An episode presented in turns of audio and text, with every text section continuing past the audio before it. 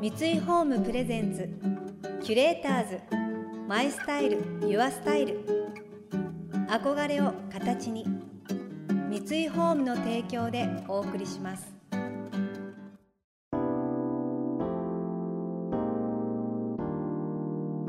溢れる情報の中で確かな審美眼を持つキュレーターたちがランデブー。今日のキュレーターズは金子彩です。新米です想像力を刺激する異なる二人のケミストリー。三井ホームプレゼンツキュレーターズ。マイスタイルユアスタイル。ナビゲーターは田中れなです。今日のキュレーターズはスタイリストの金子彩さんとモデルで起業家の申真衣さんです。金子さんは VERY や Oggi といったファッション誌をはじめカタログや広告ブランドとのコラボレーションやディレクションなど活動の幅は多岐にわたり長年第一線で活躍されています。一方申さんは東京大学を卒業後外資系証券会社におよそ10年勤務した後に退社。ファッション誌 VERY の専属モデルも務める異色の経営者です。VERY のホームページでは教えて申真衣さん金銭感覚の身につけ方という連載も持ち毎月読者から寄せられたお金に関する質問に答えています。普段はあまり話題に上がることがないお金のことあえてお聞きしました。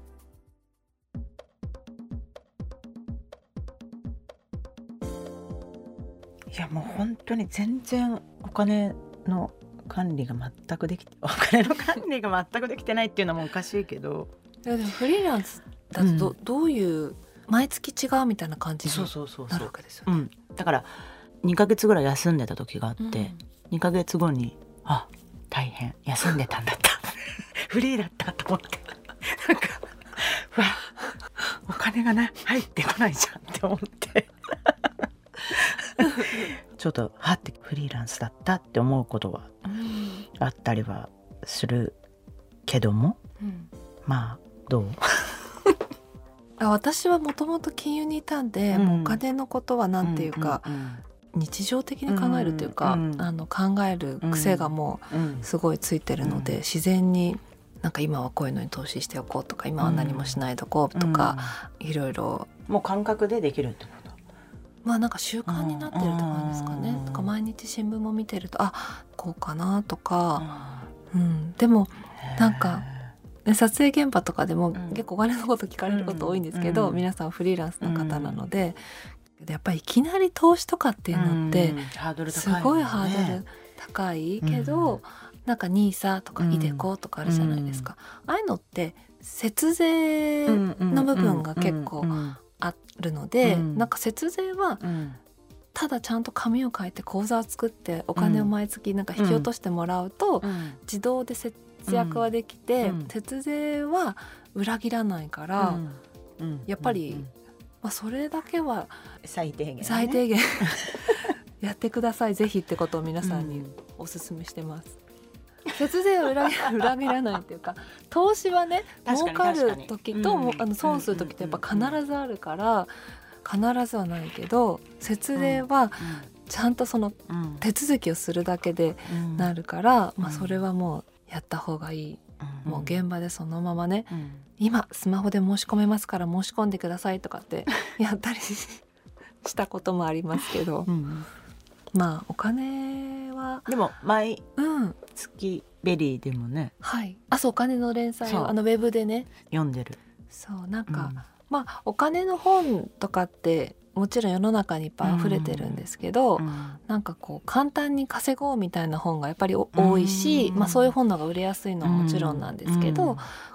自然にお金の話をできるようになった方がいいのかなと思ってて一昔前まではみんなこうサラリーマンになって40年勤め上げうんうんてそうするとだんだんお給料が上がってって退職金もまとまった金額があってまあなんか60歳で引退してなんか75ぐらいで一生涯を終えるには何も考えなくても良いっていうシステムだったと思うんですけど、今そういう生き方をできる人はすごく減ってるから、やっぱりお金のことは自分で準備をしていかなきゃいけないことだと思うので、うん。考えるきっかけなんかになるといいなと思いながら、ウェブの連載をやっております。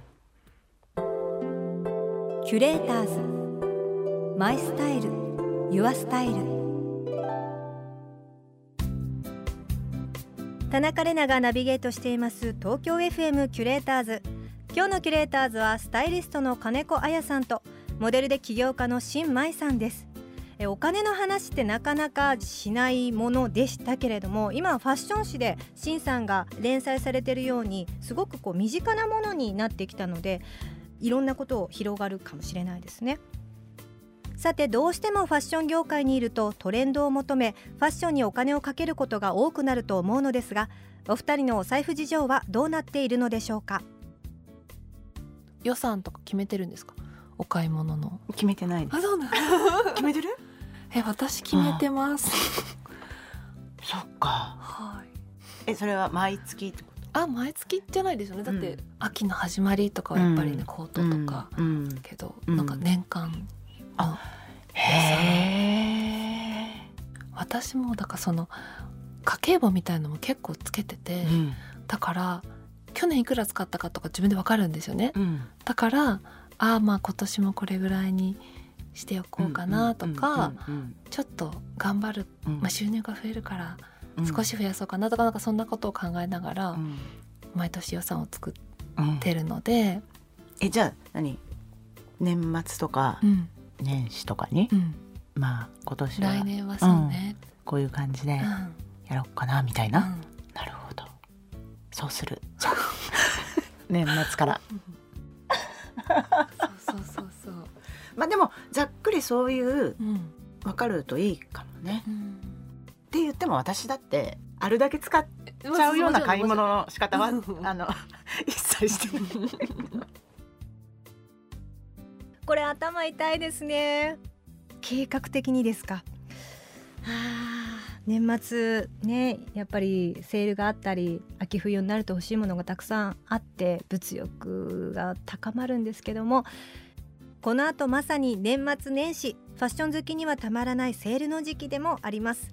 ズバリどんなアイテムに投資すべきなんでしょうか？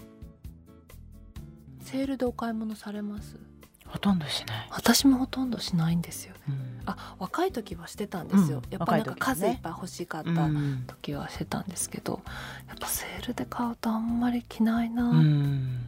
結局ね、ね。うん。その数ヶ月だから、ね、9月とかに発売になるものが12月末とかにはセールになるかもしれないけど、3ヶ月目いっぱい着た方がうん。お得な気がうん。私はしてるんです最近。だからセールはもう定価では絶対買えないなと思ったものを、うん。あれば、そうそうそうそう。アプリでカゴにずっと入れといて セールだった。っていう時に買うことはありますけどもともと欲しかったもの、うん。結局いいものをうん。長く使うっていうことが向こう何十う年んのことを考えたらいやうんもっとかうん。娘たちの世代までのことを考えた時に一番の安い、うん。着ない服をね買うのは一番もったいないですもんね、うん。なんか全体の中でうん。全部にお金使えないうん。場合はうん。どこに使うといいとか、うん。でもコートには割とねいいものを。コートだって毎日着れますもん そうね。セーターは毎日はちょっと着れないけど、うんコートだったら毎日、私コートが好きなんですよ多分、うんうんアイテム コートっていうアイテムがね、うんうんで1枚でこう様になるコート、うん。まあ、それがなんか1枚仕立てだったりとか、うんこう素敵に見えるでしょ。うん。なんかコートが素敵だけで、うんうんまあなんかもうあとスウェットだってね何でもいいぐらいな。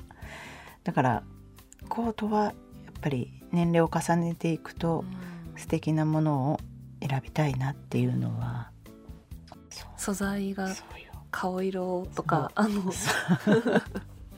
ありますよね、うん。素材すごい大事になりますもんね。うん。わかります。キュレーターズ。マイスタイル。ユアスタイル